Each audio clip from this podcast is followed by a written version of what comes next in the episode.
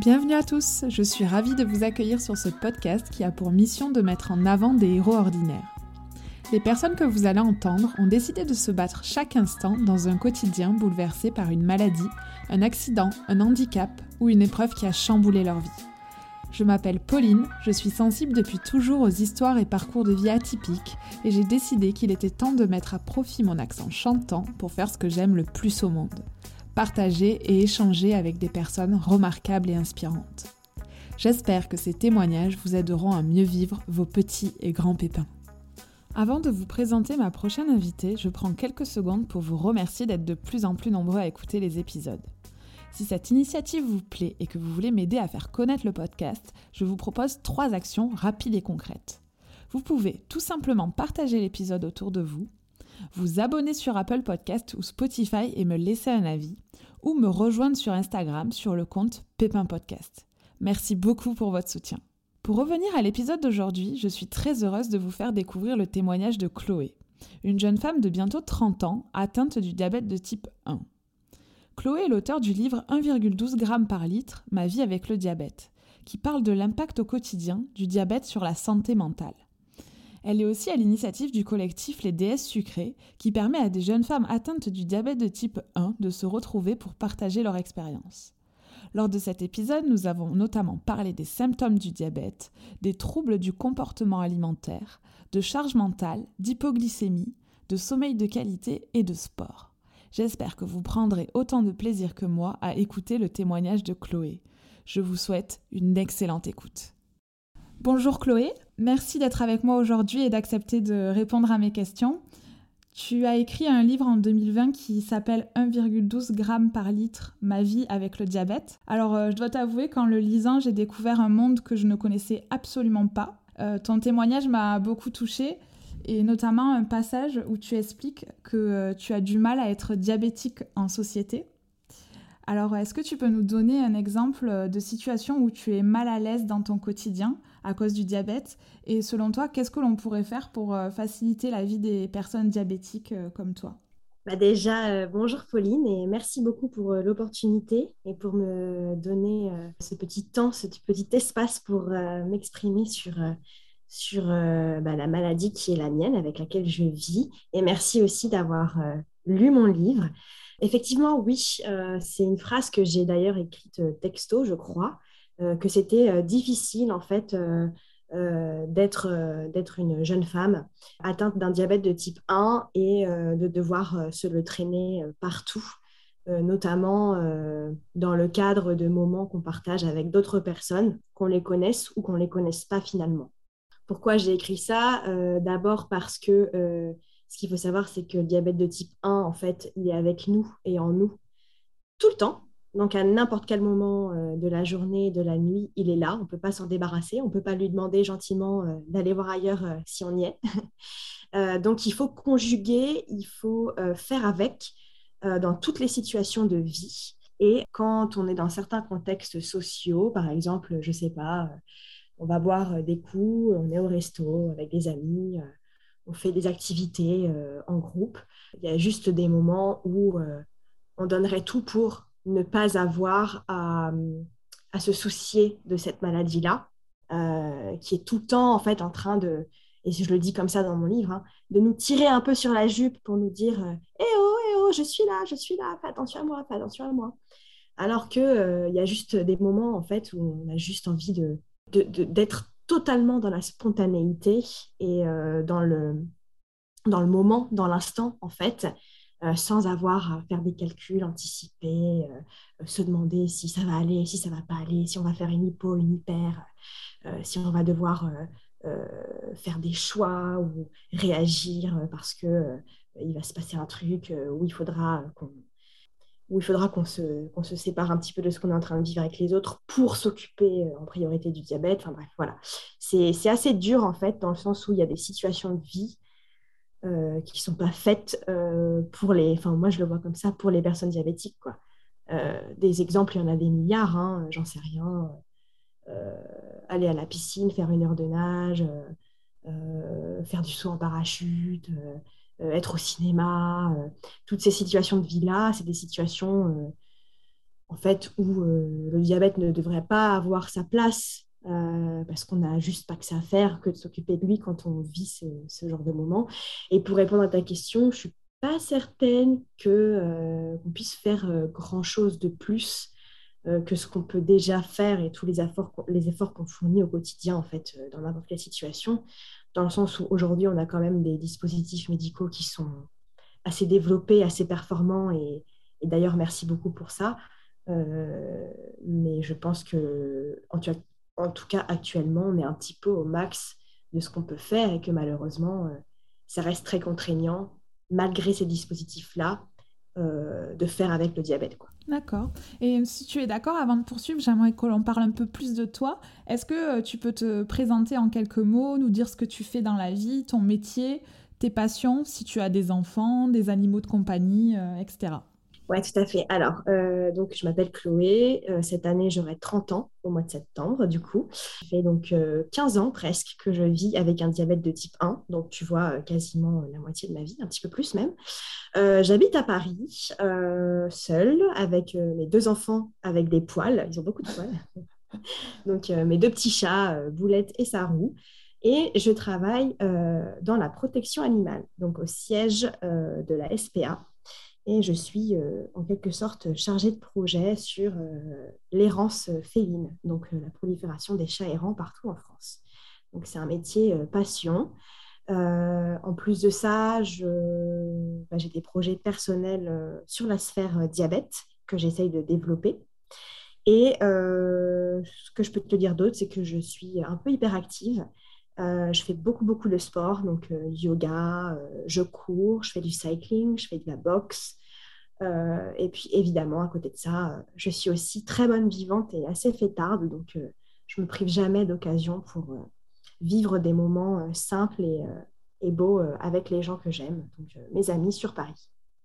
Alors, j'ai lu en France qu'en 2020, il y a plus de 3,5 millions de personnes qui sont traitées pour le diabète, mais 90% des patients sont atteints plutôt du diabète de type 2 et euh, seulement 10% ou en fonction des sources, parfois j'ai vu 6%, euh, donc entre 6 et 10% euh, de personnes sont atteintes du diabète de type 1 dont tu es atteinte.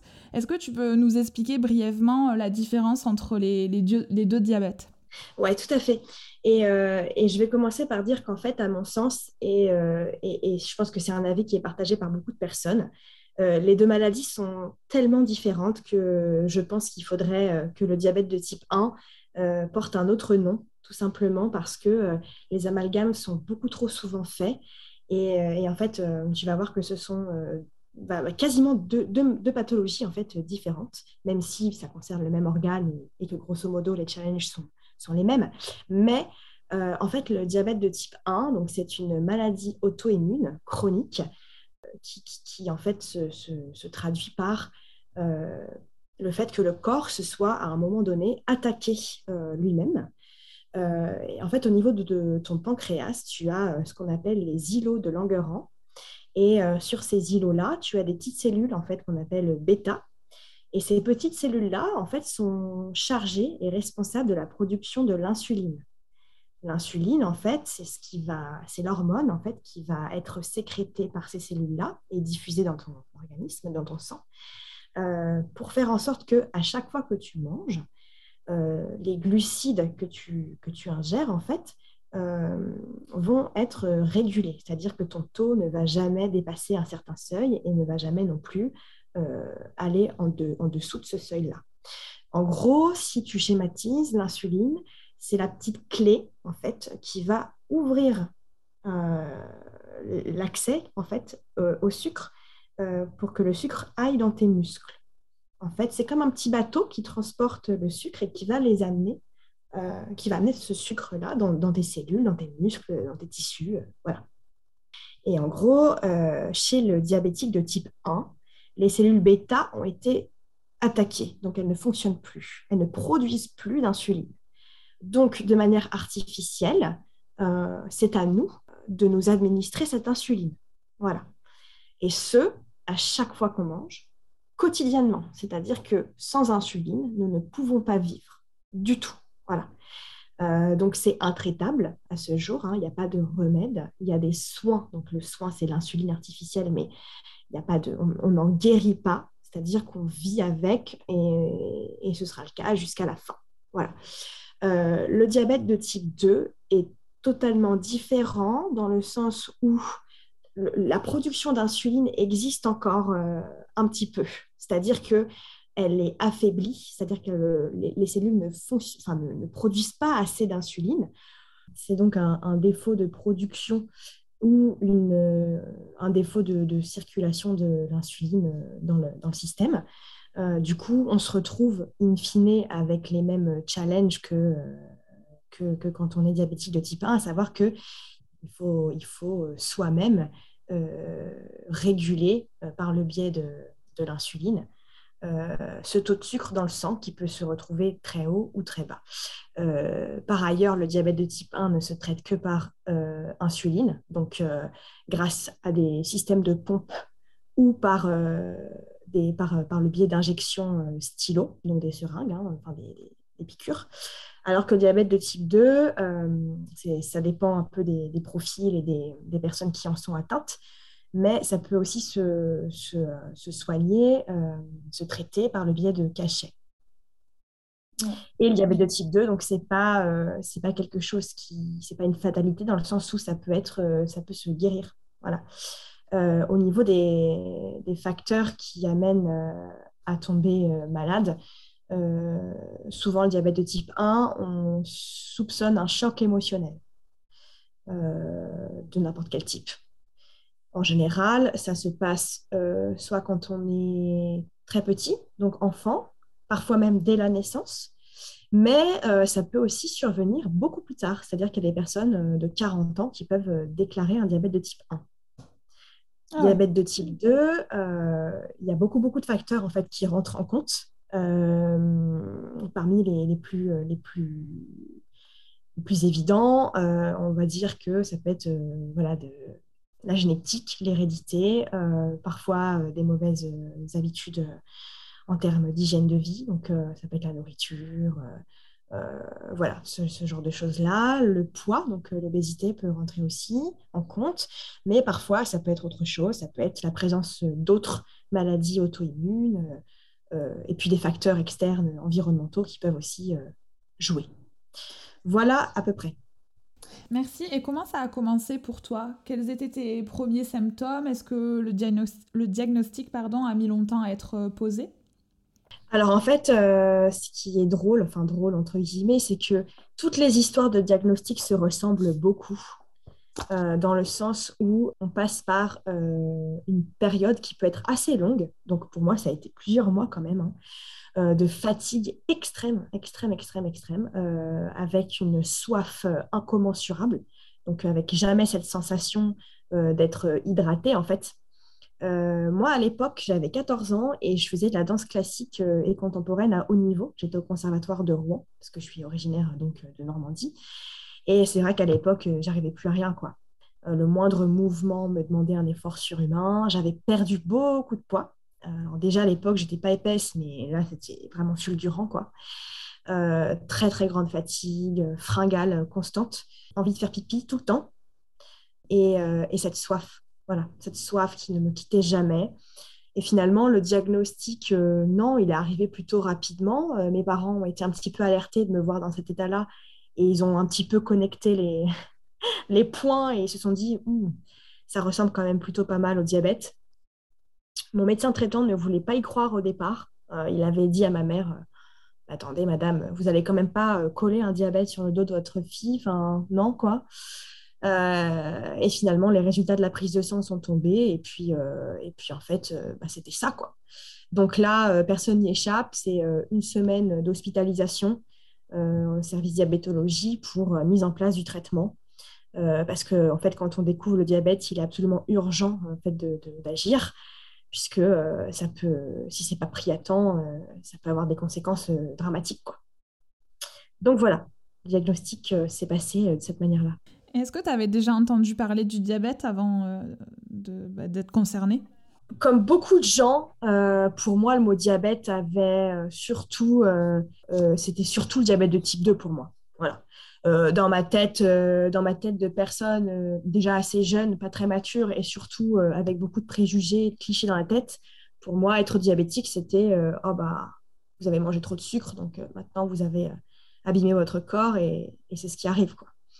C'est bête et méchant, mais c'est ce ce ce que beaucoup de gens pensent à l'heure actuelle en fait que le diabète se résume à ça, alors que pas du tout finalement. c'est très réducteur que très réducteur pardon de de penser ça, alors que euh, c'est bien plus que ça, finalement. Mais je connaissais pas tant que ça, non À part ça, c'est vrai que j'avais pas trop eu euh, l'occasion ni l'envie de m'y intéresser davantage. Et comment tu as réagi à l'annonce du diagnostic? Tu étais plutôt soulagée qu'on trouve ce que tu avais ou au contraire ça te faisait peur?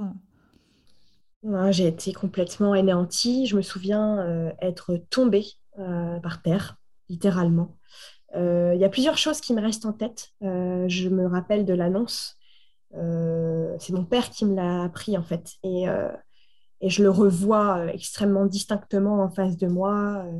Je revois son attitude, le regard qu'il avait, la panique et la tristesse dans ses yeux, cette, tête, ce visage complètement abattu, comme si toute la misère du monde venait de s'abattre sur lui.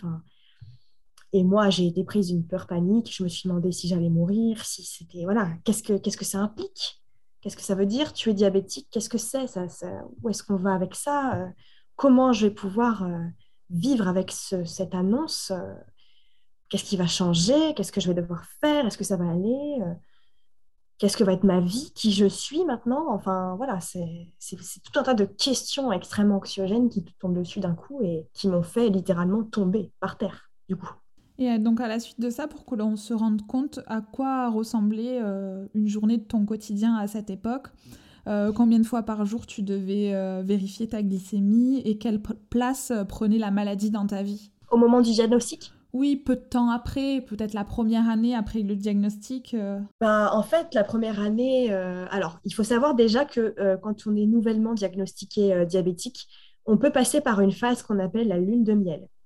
C'est-à-dire qu'en fait, euh, le corps, euh, de manière assez euh, mystérieuse et magique, va se remettre à fonctionner quasiment comme s'il n'était pas malade. Donc, parfois, voilà, ça se passe extrêmement bien. Il n'y a pas beaucoup de choses, il n'y a pas besoin de beaucoup d'insuline. les choses marchent dès qu'on fait des choix, ça, fonctionne. C'est facile, quoi. C'est facile. Donc, la première année, bah, c'est assez simple. Déjà parce que euh, bêtement et tout simplement, on suit les, on suit les indications des médecins. Voilà. Euh, le diabète est encore assez jeune, assez domptable, si je puis dire. Donc, en fait, euh, j'ai vécu la chose avec beaucoup d'innocence et de légèreté, finalement. Au niveau de ce qu'il faut faire, si tu, si tu veux que je rentre dans le détail, bah, c'était... Alors, à l'époque, j'étais sous stylo injecteur, multi-injection, en fait, insuline rapide. Donc, ça, c'est pour contrôler les pics à chaque fois que tu manges, et insuline lente. Donc ça, c'est l'insuline que tu dois faire tous les soirs à la même heure et qui va fonctionner pendant 24 heures. Donc c'est ton socle. Euh, et en plus de ça, euh, tu as, euh, à l'époque, en fait, pas, je devais contrôler mon, taux de sucre par le biais des, tests capillaires, donc la fameuse petite goutte au bout du doigt, petite goutte de sang que tu dois mettre sur une petite bandelette qui elle-même est connectée dans un lecteur de glycémie. Donc, à l'époque, c'était ça, hein, les premières, enfin, les, premières, les 14 premières, c'est beaucoup, hein, années de ma vie, j'ai dû faire comme ça. Et après, euh, j'ai découvert la révolution qui était les capteurs de glycémie en continu.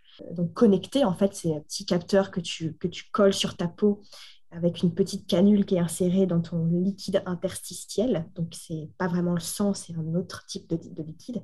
Et en fait, cette petite canule, elle te donne elle est connectée à une application et euh, elle te donne ton taux de sucre sans que tu aies besoin en fait de faire ton contrôle sanguin. Donc c'est magique. Hein. Bref, mais les premières années de ma vie, c'était pas ça, euh, ça n'existait pas encore. Donc c'était euh, au moins au moins 4 ou 5 contrôles de glycémie, donc au bout du doigt par jour, plus en moyenne, en moyenne 4 ou 5 piqûres d'insuline.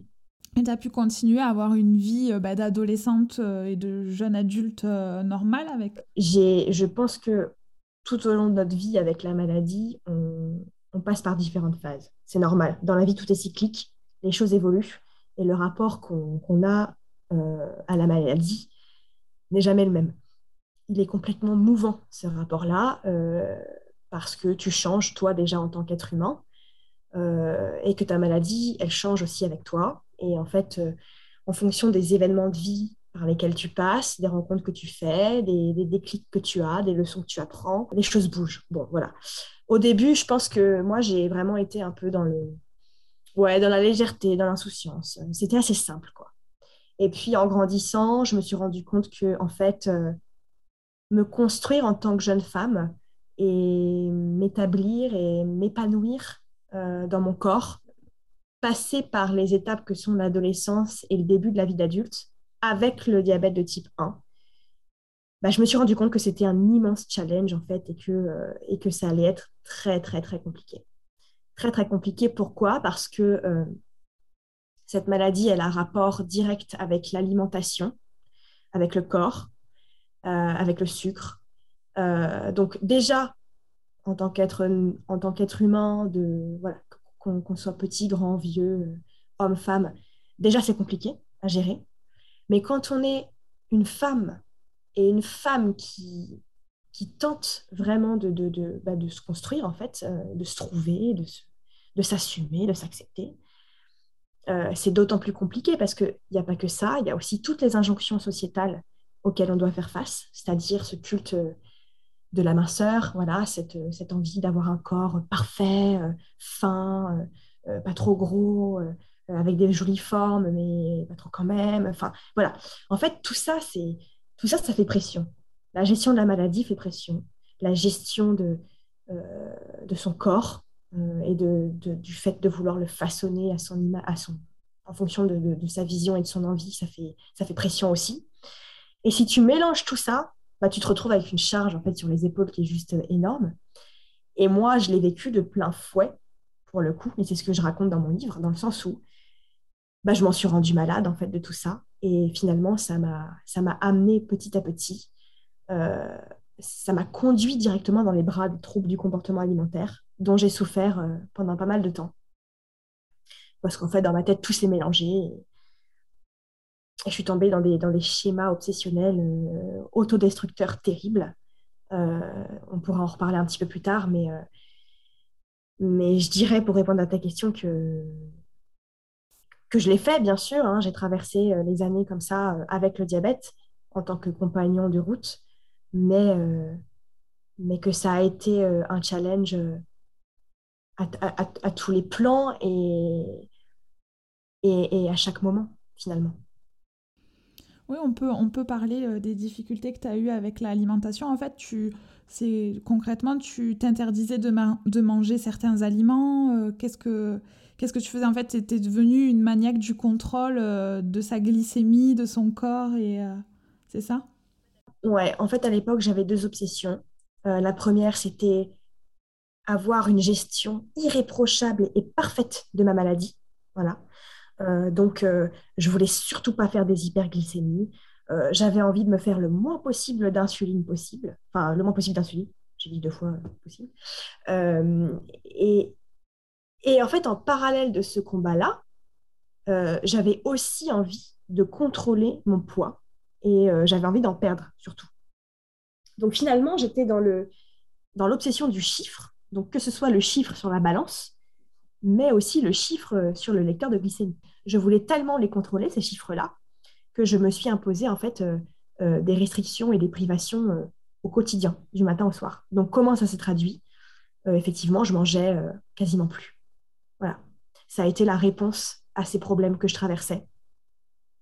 Et en fait, euh, manger le moins possible, ça m'apportait la satisfaction d'avoir des courbes de glycémie toutes lisses. Voilà.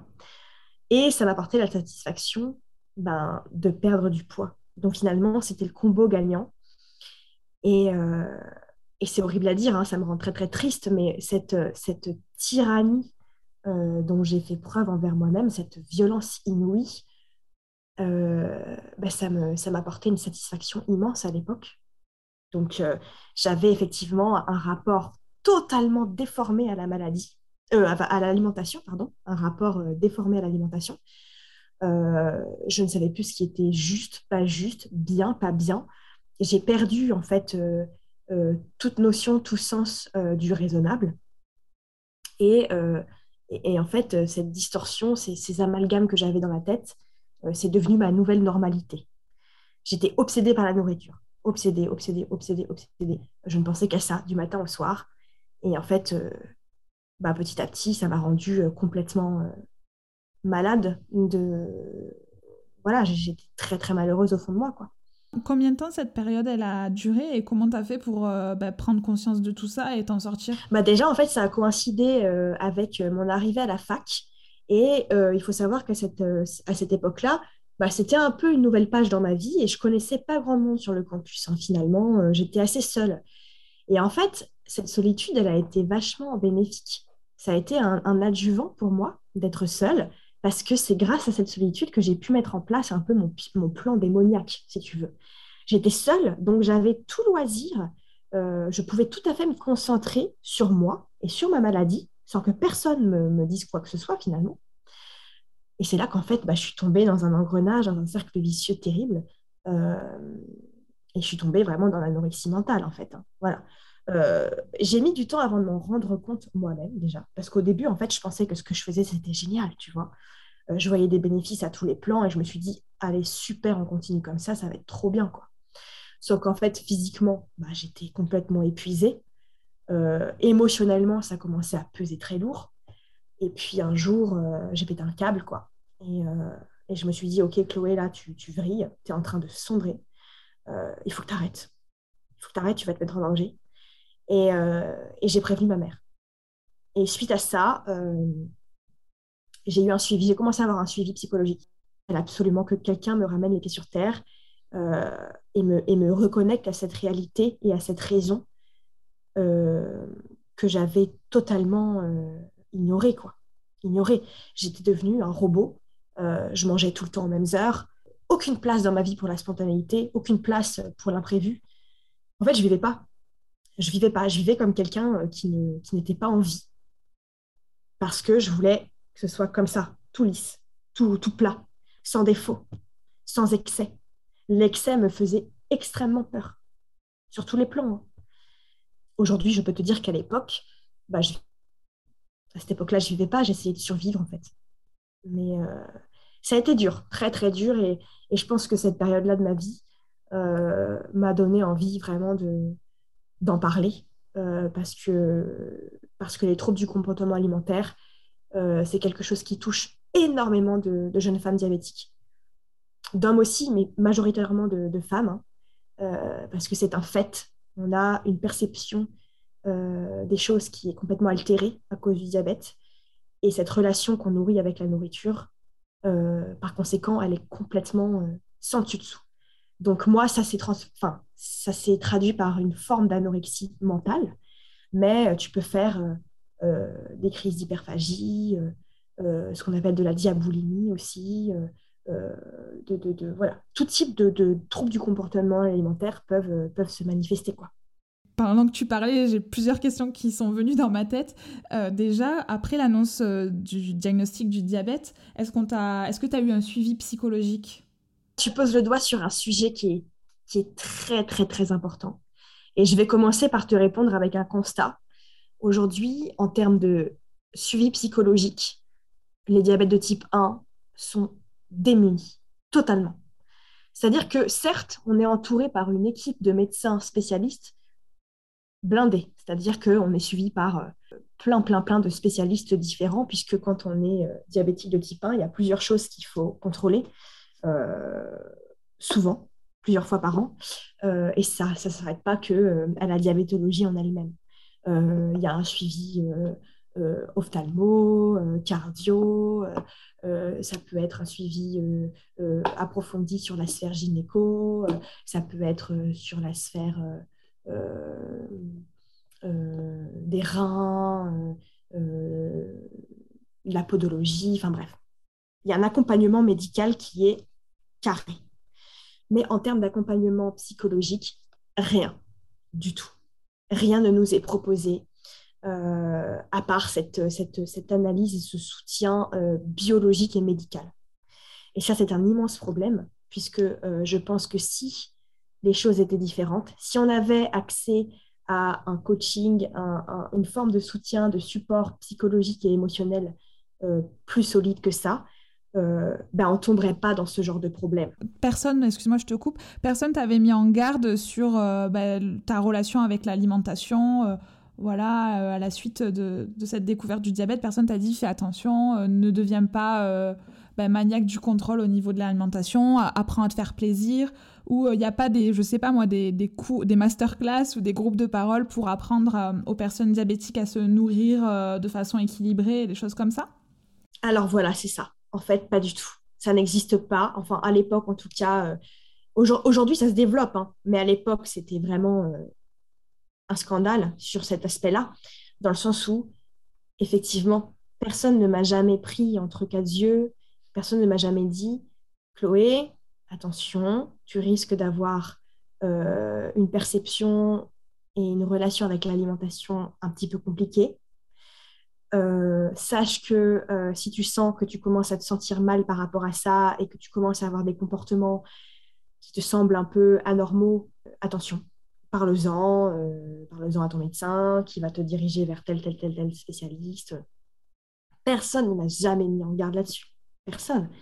Et en fait, le problème, c'est que par exemple, voilà, la relation avec l'alimentation, on nous en parle trop peu sur la sphère, euh, sur le segment vraiment émotionnel.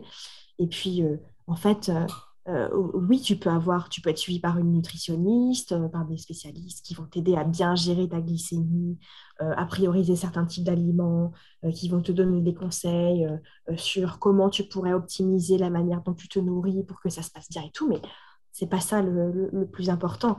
Le plus important, c'est savoir sauvegarder et préserver cette relation instinctive, naturelle, saine que n'importe quelle personne entretient avec, euh, avec la nourriture, euh, en dépit du challenge que, que, représente le diabète de type 1. C'est-à-dire que aujourd'hui, moi, je, je, souffre, enfin, je pense que j'ai encore des séquelles par rapport à ce que j'ai vécu dans mes années de troubles de comportement alimentaire. C'est-à-dire que jamais j'aurai une relation saine avec la nourriture. Jamais. Jamais. C'est pas possible. Euh, jamais je, pourrais ne pas culpabiliser lorsque je mange quelque chose et que derrière, en fait, je vais mal gérer mon truc. Ben non, c'est, en fait, c'est, alors, on, fait un gros travail sur nous de bienveillance, d'acceptation de l'échec, euh, de se dire, bah, en fait, on fait de notre mieux, on peut pas toujours euh, réussir, etc. C'est une chose, hein, ça c'est vrai. Mais malgré tout, quand, par exemple, quand tu te fais plaisir et que derrière ta glycémie, elle est complètement euh, sans dessus-dessous, bah, quelque part, euh, il y a une forme de culpabilité qui vient. Parce que tu te dis, bah, j'aurais dû faire mieux, j'aurais pu faire ci, j'aurais pu faire ça. Donc, euh, quoi qu'il arrive, je pense qu'on aura tous, toutes et tous, en fait, toujours ce lien très spécial à l'alimentation. Et ça, on en parle trop peu. Et quel conseil tu donnerais à une jeune femme ou à un jeune homme qui vient de découvrir son diabète? Alors un conseil, euh, bah, ça peut être euh, lié à l'alimentation ou lié à sa vie quotidienne en, général. Bah, le conseil, ce serait euh, de faire extrêmement attention justement à ne pas tomber dans l'extrême. ne pas chercher la perfection parce qu'elle n'existe pas. Le diabète, c'est une maladie qui est totalement indomptable, sauvage, à fleur de peau. Et il y a beaucoup de moments euh, où elle nous échappe. Tu sais, c'est un peu comme euh, un animal sauvage autour duquel euh, sais pas, tu lances un lasso, tu as envie de l'attraper. parfois, tu arrives, mais parfois pas du tout. Et en fait, il faut juste se dire que ben, c'est comme ça et c'est OK. Le principal, c'est d'être investi dans la gestion de sa maladie, de toujours faire de son mieux, de mettre en, place des choses, en fait, pour que le quotidien soit facile, gérable, mais ne jamais, jamais, jamais oublier que on n'est humainement pas euh, capable euh, d'avoir un contrôle parfait sur la maladie, que personne n'a un contrôle parfait sur la maladie, que c'est trop nous demander de remplir le rôle d'un organe défaillant, que le corps a des mystères qui sont beaucoup trop grands pour qu'on puisse les appréhender mais que c'est bon, c'est OK, voilà, ça va aller quand même. Et, et, surtout, le conseil, ce serait, ben, en fait, ne pas oublier de vivre, ne pas oublier d'être vivant avant d'être malade. Et c'est un peu la, phrase, bah, d'ailleurs, qui clôture mon livre, hein, c'est n'oubliez pas d'être vivant avant d'être malade, parce que c'est vrai. C'est une maladie, on l'aura toute notre vie, toute notre vie. Donc en fait, euh, on va pas, il faut, éviter au maximum de se rendre malade au quotidien euh, des choses qui vont pas, parce qu'en fait, euh, ben, ce sera comme ça pour toujours. Donc, je pense que le principal, c'est d'aller chercher le soutien là où il est, c'est-à-dire, bah, moi, j'essaie de mettre des choses en place et j'ai créé un collectif. J'apporte mon aide, je préviens, j'essaye de, d'empêcher certaines personnes de, sombrer sur certains aspects. Euh, donc aujourd'hui, les, personnes qui sont nouvellement diagnostiquées, elles ont la chance de pouvoir compter sur une vraie communauté en ligne, ce qui n'existait pas du tout avant. Euh, il y a de plus en plus d'outils. Il y a des livres, euh, dont le mien, qui, paraissent. donc voilà, c'est ne pas hésiter à aller chercher les autres, à s'ancrer dans des communautés qui sont existantes, à demander de l'aide de, bah, bah, d'autres patients, mais aussi de professionnels sur tout type de, de segments. Et, euh, et, rester, et rester ancré dans son humanité. Ne pas, ne pas devenir esclave de la maladie, en fait. C'est super important. Oui, ne pas rester seul dans son coin. Euh, je pense que ça va vraiment euh, aider des personnes voilà, qui, qui vivent la même chose que toi. Et puis, comme des personnes qui ne sont pas du tout concernées comme moi, c'est, je trouve hyper intéressant d'avoir un pied dedans et de comprendre toutes vos problématiques, quoi. Parce que j'avais déjà entendu parler des personnes euh, diabétiques, mais euh, je mesurais pas à quel point euh, c'était tout le temps, quoi. En fait, naïvement, je pensais que vous aviez du répit. mais d'ailleurs, j'ai une question sur ça après. mais pour revenir, est-ce qu'aujourd'hui, il y a des choses que tu t'interdis de faire? Alors, non, je m'interdis rien. Euh, que ce soit en termes d'alimentation, d'activités sportives, de sorties, d'activités. Non, parce que je refuse catégoriquement que ma maladie soit un frein ou un obstacle dans, dans ma vie, parce que je peux tout faire comme les autres. Après, euh, je te dirais qu'avec le temps quand même, il y a cette conscience de la santé, cette conscience du corps euh, qui s'installe vraiment en, moi et qui, et qui m'encourage à savoir poser des limites. C'est-à-dire que euh, bah, y a des moments où euh, bah, je suis fatiguée, je ne suis pas bien, parce que là, ça s'est mal passé. Que mon diabète, bah, ça n'a pas été top. Quoi. Que sur les 24 ou 48 dernières heures, je me suis complètement fait victimiser par mon diabète. Donc en fait, ça m'a fatiguée. Donc, ça, eh ben, je ne vais pas le faire. Ça, je vais faire l'impasse. Ça, je vais le faire comme ça parce que je sais qu'à cet instant-là, ça va me faire du bien. Et il y a des moments où, euh, bah, par exemple, euh, je sais pas, j'avais prévu de faire des choses avec mes amis et tout, mais je me sens pas assez bien pour le faire et du coup, je vais, je vais me remettre en premier plan et je vais dire que ma priorité absolue là, c'est juste me faire du bien. Oui, tu t'écoutes plus, quoi. Ouais, ouais, ouais, ouais. Je, je m'écoute. Je m'interdis rien.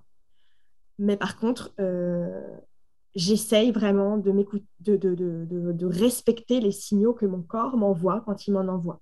Et ne pas me surmener, ne pas me, euh, me, me, manquer un peu de respect, entre guillemets. Ok. Euh, si tu veux bien, on va parler du regard des autres. Est-ce que tu as déjà eu des remarques désobligeantes concernant ta maladie? Sans doute que j'en ai eu au fil des années. Ça fait quand même 15 euh, ans que je vis avec ça. Donc, euh, euh, j'ai été confrontée pas mal de fois à des regards un peu, embarrassants, à des remarques de personnes qui n'y connaissaient pas grand-chose. Après, j'ai jamais été vraiment attaquée ou jugée parce que j'étais diabétique de type 1. Mais à des trucs, bah d'ailleurs, j'en parle un petit peu dans mon livre, mais tu vois, il y a des situations de vie qui m'ont littéralement fait pleurer. Par exemple, euh, une fois, j'ai vécu euh, une hypoglycémie donc, euh, fracassante. Donc, l'hypoglycémie, c'est quand tu as pas assez de sucre dans ton sang. Ça peut être très, très dangereux. de manière imminente, c'est-à-dire que tu peux, tu peux tomber dans les pommes et faire un coma hypoglycémique assez facilement. et en fait, quand ça m'est arrivé, je sortais du sport et j'étais en voiture. Donc, horrible, quoi. Quand tu, quand tu conduis et que tu sens les effets de l'hypoglycémie, et surtout quand elle est fracassante comme ça, bah, c'est terrible, quoi. malheureusement, je n'avais pas de sucre sur moi. Donc, mon réflexe, ça a été de, de m'arrêter et descendre de la voiture et aller dans le premier bar que j'ai trouvé. Et en fait, euh, j'avais pas d'argent non plus. Je, j'avais rien, j'avais vraiment rien sur moi. J'étais à côté de chez moi en fait, hein, mais euh, j'étais partie vraiment. Euh. Et, c'est pas bien de faire ça, hein, mais j'avais vraiment pas pris de disposition. Bref, je rentre dans ce bar et j'explique que là, je, je vais vraiment pas bien du tout et qu'il faut m'aider en fait. Il faut m'aider, il faut me donner quelque chose à boire qui contient du sucre parce que sinon je vais tomber dans les pommes quoi.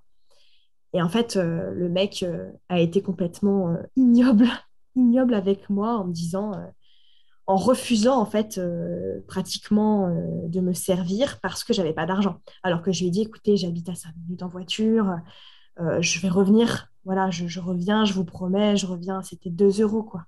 C'était 2 balles quoi, enfin un sirop, voilà. Mais il a eu une réaction mais dégueulasse quoi, mais vraiment très très dure à, assumer. Donc donc il y a eu ça. Euh, je me souviens que ma mère, quand, euh, quand, je, lui ai, quand je lui expliqué ça, elle est, sortie d'elle-même. Elle a pris la voiture, elle elle est, retournée le voir, ce monsieur, et elle lui a jeté à la figure un, billet de 5 euros en lui disant Mais gardez la monnaie, quoi. Euh.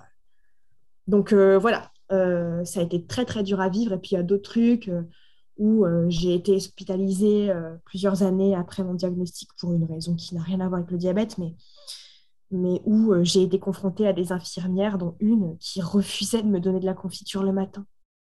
Alors, comment aujourd'hui, surtout quand tu travailles dans le milieu de l'hôpital, comment tu peux dire à un diabétique de type 1 qu'il n'a pas le droit de manger du sucre? En fait, on peut tout manger, tout, tout, tout ce qu'on veut. C'est juste qu'après, on adapte nos doses. Ça n'a rien à voir avec... Euh, il n'y a aucun interdit dans le diabète. Aucun. Et ça me choque encore profondément que certaines personnes qui appartiennent au milieu de la, santé euh, gardent en fait ce type d'automatisme et de vision. C'est dramatique, quoi. Oui, en fait, elle a mélangé, euh, elle a mélangé avec le diabète de type 2, quoi. Oui, oui, oui, il y a eu un, il y a eu un, elle a tout mis dans le même panier, effectivement. Euh, mais le message à faire passer et, la vérité à, répandre, c'est que on peut faire tout comme les autres. Tout est une question d'adaptation.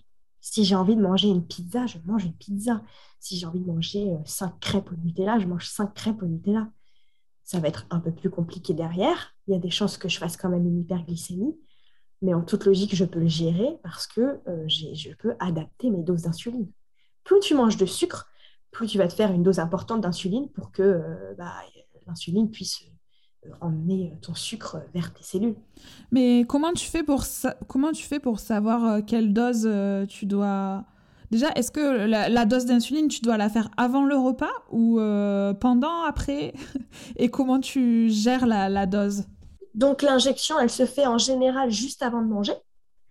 Après, tu peux la faire soit pendant, soit un tout petit peu après. Ça, ça dépend de ton taux de base. Admettons que ton taux de base soit très bas euh, bah, tu vas plutôt attendre d'avoir fini de manger pour te faire l'injection. Euh, après, si par exemple ton taux avant de manger il était un peu trop haut, bah justement tu peux, tu peux faire l'inverse, c'est-à-dire que tu peux commencer par faire ton injection, attendre un petit peu, c'est-à-dire genre 15-20 minutes que ça commence à agir et là tu manges. Euh, après, tu as différents types d'insuline aussi, d'insuline rapide. tu en as qui, vont agir plus vite. Par exemple, moi, j'ai une insuline ultra rapide.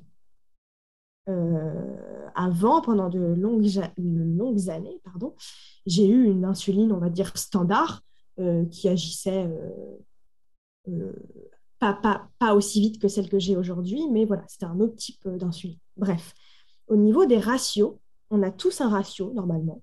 Et, ça, en fait, on t'apprend à, faire ça grâce à l'insulinothérapie fonctionnelle.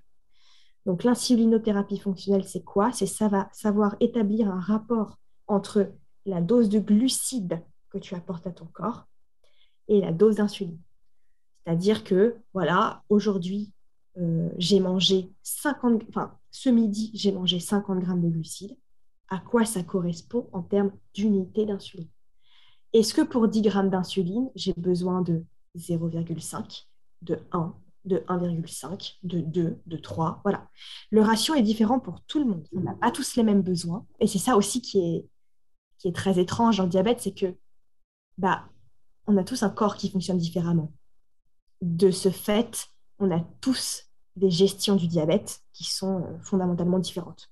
Mais ça, on t'apprend à le faire euh, euh, par le biais de l'insulinothérapie fonctionnelle. Tu es censé savoir à peu près j'en sais rien, moi, bah tiens, pour une pomme, combien tu aurais besoin de faire d'unités d'insuline? Pour une pizza, pour un café, pour un yaourt, voilà. Et normalement, grâce à ça, ça te donne des indications et ça, c'est censé quand même te permettre d'avoir toujours une idée de la dose que tu dois faire. Mais attention, ça peut dépendre de tellement de choses. Par exemple, si tu es très en colère, euh, ben, en fait, euh, ça, crée des hormones dans ton corps qui vont faire que tu vas faire de l'insulinorésistance. Tu vas être moins sensible à l'insuline que d'habitude et tu vas avoir tendance à faire des grosses hyperglycémies. Ou quand tu as tes règles, quand tu es une femme, les hormones, tu vas faire parfois euh, plein d'hypo ou alors plein d'hyper. Quand tu as un rhume, tu vas, ça va être complètement sans dessus dessous aussi. Enfin, un rien peut perturber l'équilibre glycémique. Un rien. Voilà on comprend bien quand tu expliques le casse-tête euh, que ça peut être euh, au quotidien. quoi. Est-ce qu'il y a des phrases que tu supportes plus d'entendre concernant le diabète? Bah, Ce que je supporte plus d'entendre, c'est euh, cet amalgame constant qui est fait entre la consommation du sucre en excès et la maladie. C'est pas vrai en fait. c'est de la méconnaissance totale, c'est de l'ignorance et je suis très très très profondément attachée au fait de casser en fait ces clichés-là. Et d'ailleurs, euh, en partenariat avec euh, deux amis euh, diabétiques de type 1, on a, on a conçu des visuels en fait qu'on a appelé kit anti-diabétise. Et, et, en fait, les messages cachés, c'est non, j'ai pas le j'ai pas le diabète de mamie. Donc ta grand-mère, ton grand-oncle qui a le diabète, en fait, c'est pas c'est pas la même maladie que moi. Donc ne mélangeons pas tout. Non, j'ai pas mangé trop de sucre. Voilà, ça n'a rien à voir en fait c'est une maladie auto-immune. Et en plus de ça, c'est une maladie chronique et euh, elle est invisible. Pourquoi ces deux mots ils sont importants? Chronique parce que ben, en fait c'est tout le temps, tout le temps, tout le temps, tout le temps, tout le temps, et il faut que les gens l'entendent et le comprennent. Et elle est invisible, mais c'est pas parce qu'elle est invisible qu'elle n'est pas euh, hyper dure à vivre et hyper contraignante. Donc ça reste un handicap en fait. Euh, donc j'en ai marre euh, que les gens pensent que c'est simple euh, juste parce qu'on a un traitement. Non, c'est pas le traitement qui fait la bonne gestion des glycémies, pas du tout. Et, et ouais, j'en ai marre que, les gens fassent trop souvent des raccourcis entre, entre sucre et diabète. Ça, il faut que ça s'arrête, quoi. D'où l'importance d'en parler, d'éduquer, de sensibiliser. Oui. D'ailleurs, tu as créé en 2021 le collectif Les DS sucrées afin de permettre à des jeunes femmes diabétiques de se retrouver à Paris euh, autour d'un verre et de discuter du diabète, mais pas que. Est-ce que tu peux nous expliquer euh, comment cette aventure a démarré et ce qu'elle t'apporte aujourd'hui? Alors d'abord, le, le, le, nom euh, DS sucré. alors moi, je suis quelqu'un qui est très, très second degré, hein, parfois même 3 ou 4e degré. donc c'est un peu, euh, pourquoi ce nom-là? C'est parce que j'ai voulu surfer un peu sur cette, euh, cette vague euh, très, très ironique du sucre, justement. En fait, c'est un petit pied de nez, en fait, à la vie. C'est une sorte de revanche. Quitte à, quitte à dire qu'on a trop de sucre dans le sang, autant le, utiliser ce, cliché-là, mais le renverser et, et, y intégrer un peu du glamour, quoi. on est des déesses parce qu'en fait, oui, on est vraiment des déesses. Euh, on vit avec une maladie qui est très dure à vivre et il faut qu'on soit perçu comme euh, les guerrières, euh, les super girls, les warriors qu'on est vraiment.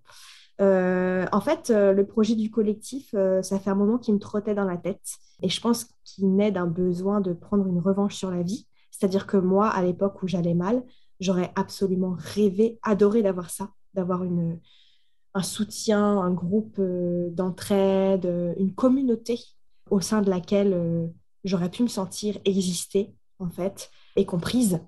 Et c'est exactement ce que je veux apporter aux femmes aujourd'hui.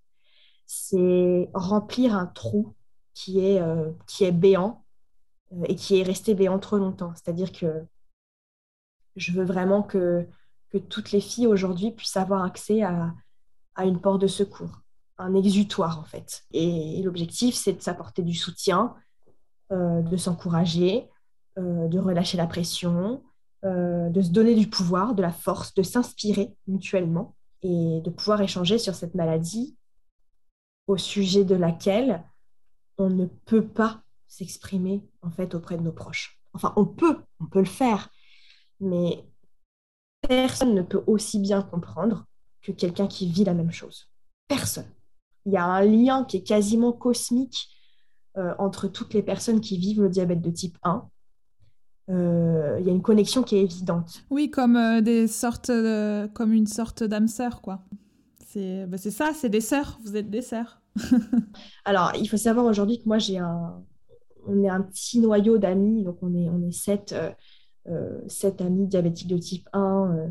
et en fait, ce que j'ai trouvé au sein de cette petite, euh, de cette petite commu-là et auprès d'elle, c'est tellement puissant, tellement beau, tellement fort, tellement précieux que je me suis dit, OK, on va donner la chance aux femmes de pouvoir aussi vivre ça à une échelle beaucoup plus grande.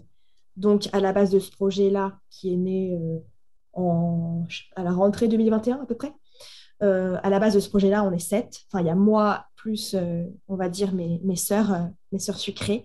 Et ensuite, euh, et ensuite de ça, bah, il y a tout, tout, tout, le collectif en fait qui, qui, grandit de jour en jour. On est une petite centaine dans le collectif.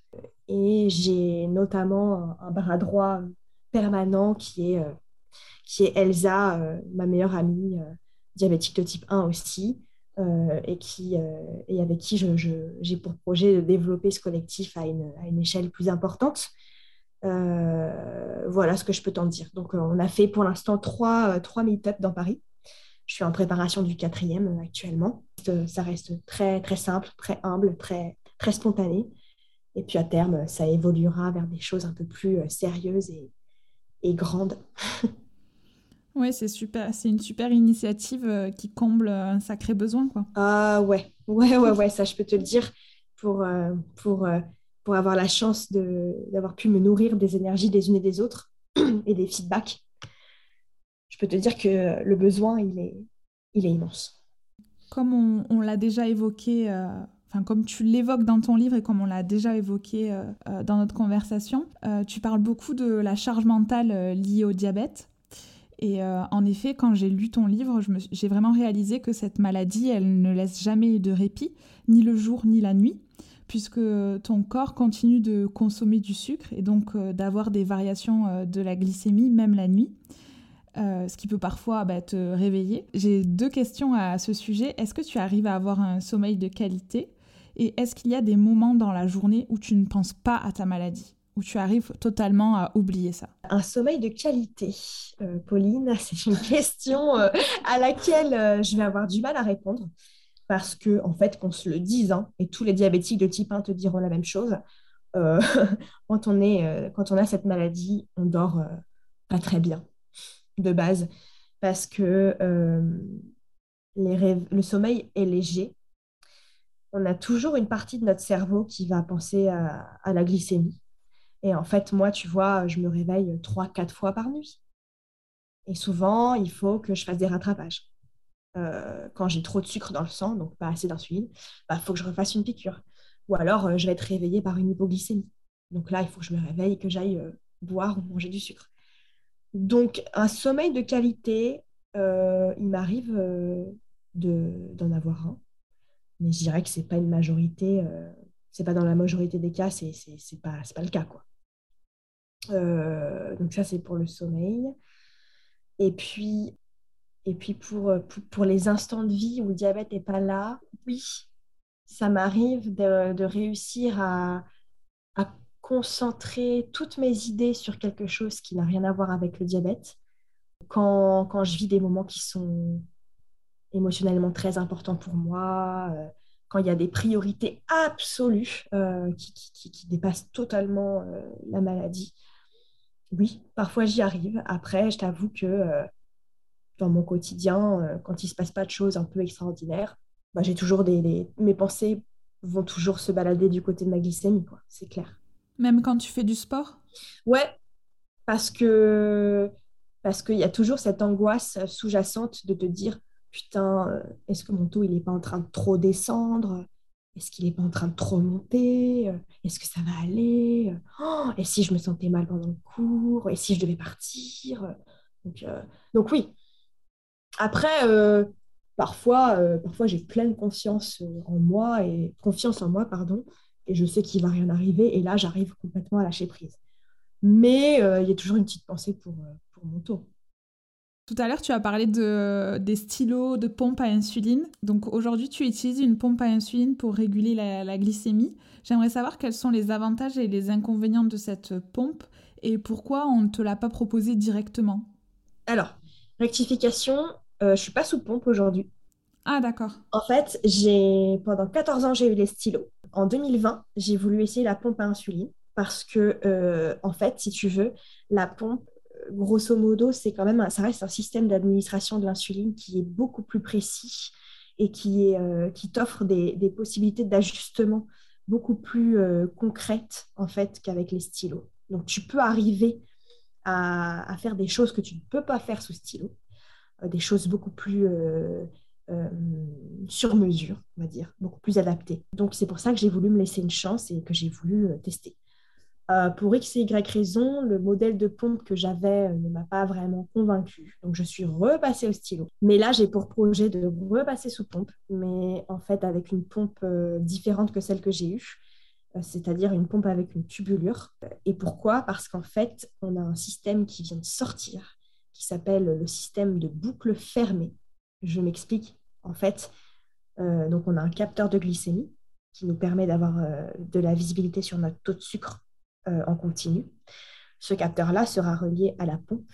Donc la pompe, c'est là où tu... Enfin, c'est ce qui te délivre l'insuline. Et en fait, la boucle fermée, c'est quoi? C'est un algorithme qui relie le capteur et la pompe.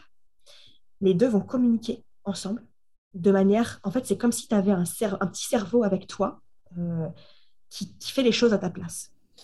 Oui, un, un, petit, un petit pancréas artificiel, quoi, mais extérieur. C'est ça. Donc, mon, objectif aujourd'hui, ça va être euh, de tester ça. Parce que euh, je crois profondément en la fiabilité de ce système-là et en le fait que ça va pouvoir me délivrer une partie euh, colossale de la charge mentale et surtout avec une, gestion in fine de, des glycémies qui va être beaucoup plus, beaucoup plus jolie. Quoi. Donc voilà. Ça a l'air d'être euh, une super avancée. Après, j'imagine que quand ça fait 14 euh, ans qu'on fonctionne d'une façon et hum, qu'on a pris ses marques un petit peu euh, au quotidien, ça doit être difficile de changer ses habitudes et d'avoir confiance en un nouveau dispositif. Ouais, mais après, ce qu'il y a de beau là-dedans, c'est que je pense que quand on fait des changements comme ça au niveau des traitements ou des dispositifs, c'est comme si on ouvrait en fait une nouvelle, un nouveau chapitre dans l'histoire avec la maladie. Et finalement, euh, c'est hyper enrichissant. Que, que ça marche ou que ça marche pas, je pense que ça t'apprend beaucoup de choses sur toi, sur euh, comment fonctionne ta maladie, sur les blocages que tu peux avoir, sur euh, les choses que tu as réussi à débloquer. Voilà. Donc, dans tous les cas, il faut le vivre comme une, une belle expérience et une expérience qui pourra forcément t'apporter du plus. On arrive aux questions de la fin. Euh, est-ce que tu as un livre, un podcast, un film ou une musique dont tu as envie de nous parler? Alors, déjà, un livre euh, qui est fondamental sur la sphère diabète, toujours pour moi, c'est, euh, il s'appelle L'escroqueuse. Donc, c'est une BD, C'est une BD sur le diabète de type 1 qui a été écrite par une journaliste diabétique de type 1 et son mari, qui est donc illustrateur. Donc, c'est un travail collaboratif entre les deux. Euh, donc, l'escroqueuse, euh, qui met la lumière sur le, le marché en fait, du diabète de type 1 en France d'un point de vue purement, euh, si tu veux, économique, politique et, et, biologique, dans le sens où, en fait, elle, elle soulève des problèmes dans l'accessibilité aux soins, les avancées en termes de, recherche euh, sur la maladie, euh, les scandales euh, liés au laboratoire, à la prise en charge des soins, au coût, aux choses qu'on nous dit, qu'on ne nous dit pas. et ça te fait te poser plein plein de questions, mais c'est vraiment un livre d'utilité publique. Quoi. Tous, les diabétiques, et même pas, devraient le lire parce que parce que c'est un vrai, un vrai choc, un vrai, vrai, vrai, vrai choc. Donc moi, je le conseillerais à tout le monde. Ça, ça permet vraiment de comprendre ce que ça représente le diabète de type 1 aujourd'hui sur la sphère santé. C'est un super joli livre en plus qui, au niveau esthétique, graphique, est très, très impactant. Donc voilà, Escroqueuse, euh, quand, l'hypo frappe, pardon, donc euh, par euh, Anna Walder et son mari Michael Alouche. donc ça, c'est le livre dont j'avais vraiment envie de parler, qui m'a beaucoup marqué. Après, un podcast, rien à voir avec le diabète, ça pourrait être Transfert de slate.fr. Pourquoi? Parce que donc Transfert, c'est des épisodes qui sont centrés sur une expérience de vie qui est racontée par quelqu'un à chaque fois quelqu'un de différent. Donc les thématiques sont, sont souvent les, mêmes, mais elles sont aussi euh, très très variées. Ça peut être, euh, je sais pas, le rapport euh, au corps, à la sexualité, à la famille, l'amour, l'argent. enfin voilà, c'est des gens qui viennent en fait, qui prennent le micro et qui racontent des trucs de dingue, quoi, des expériences de vie de dingue. Et moi j'aime bien parce que je trouve qu'il y a beaucoup de, de choses à apprendre des expériences des gens c'est marrant de, voir ce que eux-mêmes ont tiré de ce qu'ils ont vécu, ce que ça a changé dans leur vie et tout, et comment toi tu peux l'appliquer à toi-même. Du coup, je sais pas, moi c'est un truc que j'adore. Donc voilà, je dirais transfert. Et puis, euh, je ne sais pas si je vais m'aventurer sur euh, les films et les musiques parce que sinon, euh, demain, on est encore. Et je pense, je pense que tu auras d'autres choses à faire. C'est déjà des super recommandations. Est-ce que tu as une citation ou un mantra qui te motive au quotidien? Bah, Ça va être vraiment pas du tout original, mais j'ai envie de te dire bah, One life, one life to live. Vraiment, c'est. Je pense que c'est un truc qu'il faut qu'on garde constamment en tête. C'est que la, la la préciosité de la vie, on a tendance à l'oublier. En fait, euh, la chance qu'on a d'être là, la chance qu'on a d'être en vie, de pouvoir euh, respirer, aimer, rire, euh, évoluer, apprendre, c'est un truc de dingue. Et, et en fait, c'est vrai que la maladie peut avoir un impact très négatif dans la vie, c'est-à-dire qu'elle peut vachement ternir le quotidien, mais pour autant, je pense que euh, il faut réussir à, à, vivre malgré tout quoi. Vivre avec le challenge, mais la priorité c'est de vivre. Parce qu'on n'a pas envie d'arriver en bout de parcours et de se dire oh, merde, si j'avais su, je ne me serais pas autant focalisée sur ce problème-là, j'aurais fait plus de choses spontanément, j'aurais pris vraiment possession de mon corps, de ma vie, j'aurais fait ci, ça, ci, ça, ci, ça. Et ouais, je dirais, euh, ouais, one life. Parce qu'on n'a qu'une vie, qu'elle est courte et qu'il faut, faut en profiter. Il ne faut pas avoir de regrets. Et comme tu l'as déjà dit, euh, il faut être vivant avant d'être malade. Exactement. C'est un, peu la, c'est un peu la même idée. ouais, c'est ça. J'y tiens beaucoup. Euh, de quoi tu es le plus fier aujourd'hui? Je suis fière d'avoir réussi à, à, me trouver et, et à m'accomplir malgré ce handicap que j'ai parce que quelque part, il m'a aussi façonné. Et je suis fière de pouvoir aujourd'hui apporter euh, des choses dont moi j'ai cruellement manqué quelques années en arrière. Euh, je, suis fière d'être cette main tendue vers l'autre euh, et de pouvoir lui apporter le soutien dont il a peut-être besoin. À l'époque, pour moi, il n'existe pas. Et aujourd'hui, je suis fière de, dire, bah, moi, je, je le crée en fait. On le fait, on le fait. Donc, euh, c'est beau, c'est un beau processus qui, d'ailleurs, ne fait que commencer. Mais, euh, mais voilà, je, suis fière de l'avoir impulsé, de l'avoir initié et puis euh, de pouvoir en faire ressortir autant de positif. Oui, c'est beau de se sentir utile. Exactement, ça fait beaucoup de sens. Et qu'est-ce que l'on peut te souhaiter pour l'avenir? Eh bien, euh, déjà, euh, d'un point de vue médical, peut-être effectivement que la, pose euh, de la pompe en boucle fermée fonctionne. Parce que je, là, je suis pleinement consciente des limites que me posent les stylos à insuline. Donc, voilà, j'ai un périmètre d'action qui est trop étroit. Donc, j'espère déjà que la pompe pourra me, me permettre d'améliorer de, un peu tout ça. et puis sur la sphère plus émotionnelle, spirituelle et humaine, d'aller au bout de ces projets-là et, et de continuer à, faire du bien aux gens et, de m'investir à fond cette tangente-là. Et voilà. Bah, c'est tout ce que je te souhaite et longue vie euh, ODS sucré. Euh, je mettrai euh, toutes les références de ton livre, de ton, de ton compte Instagram dans les notes de l'épisode. Euh, je te remercie beaucoup d'avoir répondu à toutes mes questions et je t'avoue que je clôture cet épisode en étant un petit peu frustrée. Je me demande s'il va pas falloir faire un deuxième épisode. J'aurai encore plein de questions à te poser voilà, sur euh, l'impact du diabète dans la vie professionnelle, dans la vie de couple euh, et encore aussi plus des questions scientifiques sur les avancées, sur la greffe de pancréas. Enfin voilà, il y a plein de questions qu'on n'a pas eu le temps forcément d'évoquer, mais je pense qu'on a déjà parlé de beaucoup de choses qui voilà, qui, des sujets euh, dont peu de personnes parlent et euh, je trouve que c'était hyper intéressant. Donc merci beaucoup vraiment. Et voilà, je, je clôture euh, cet épisode. Je te laisse parler. Eh ben, un très très très grand merci du fond du cœur à toi parce que le plus on aura la possibilité de parler du diabète de type 1, le mieux pour nous parce que il faut que les gens s'éveillent et s'éduquent sur cette maladie-là qui est encore beaucoup trop mal comprise et méconnue. Donc merci beaucoup Pauline pour, euh, cette, euh, opportunité-là que tu m'as offerte et avec plaisir pour un deuxième épisode, bien sûr.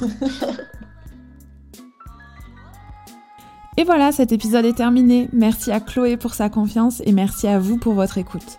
N'hésitez pas à aller voir les notes de l'épisode pour prendre contact avec Chloé ou retrouver les livres que l'on a évoqués. Si vous avez aimé cet épisode et que vous souhaitez me soutenir, n'hésitez pas à laisser un avis sur Apple Podcast ou Spotify, ou à en parler autour de vous. Cela m'aidera beaucoup à faire connaître Pépin Podcast. Merci et à très vite pour un prochain épisode.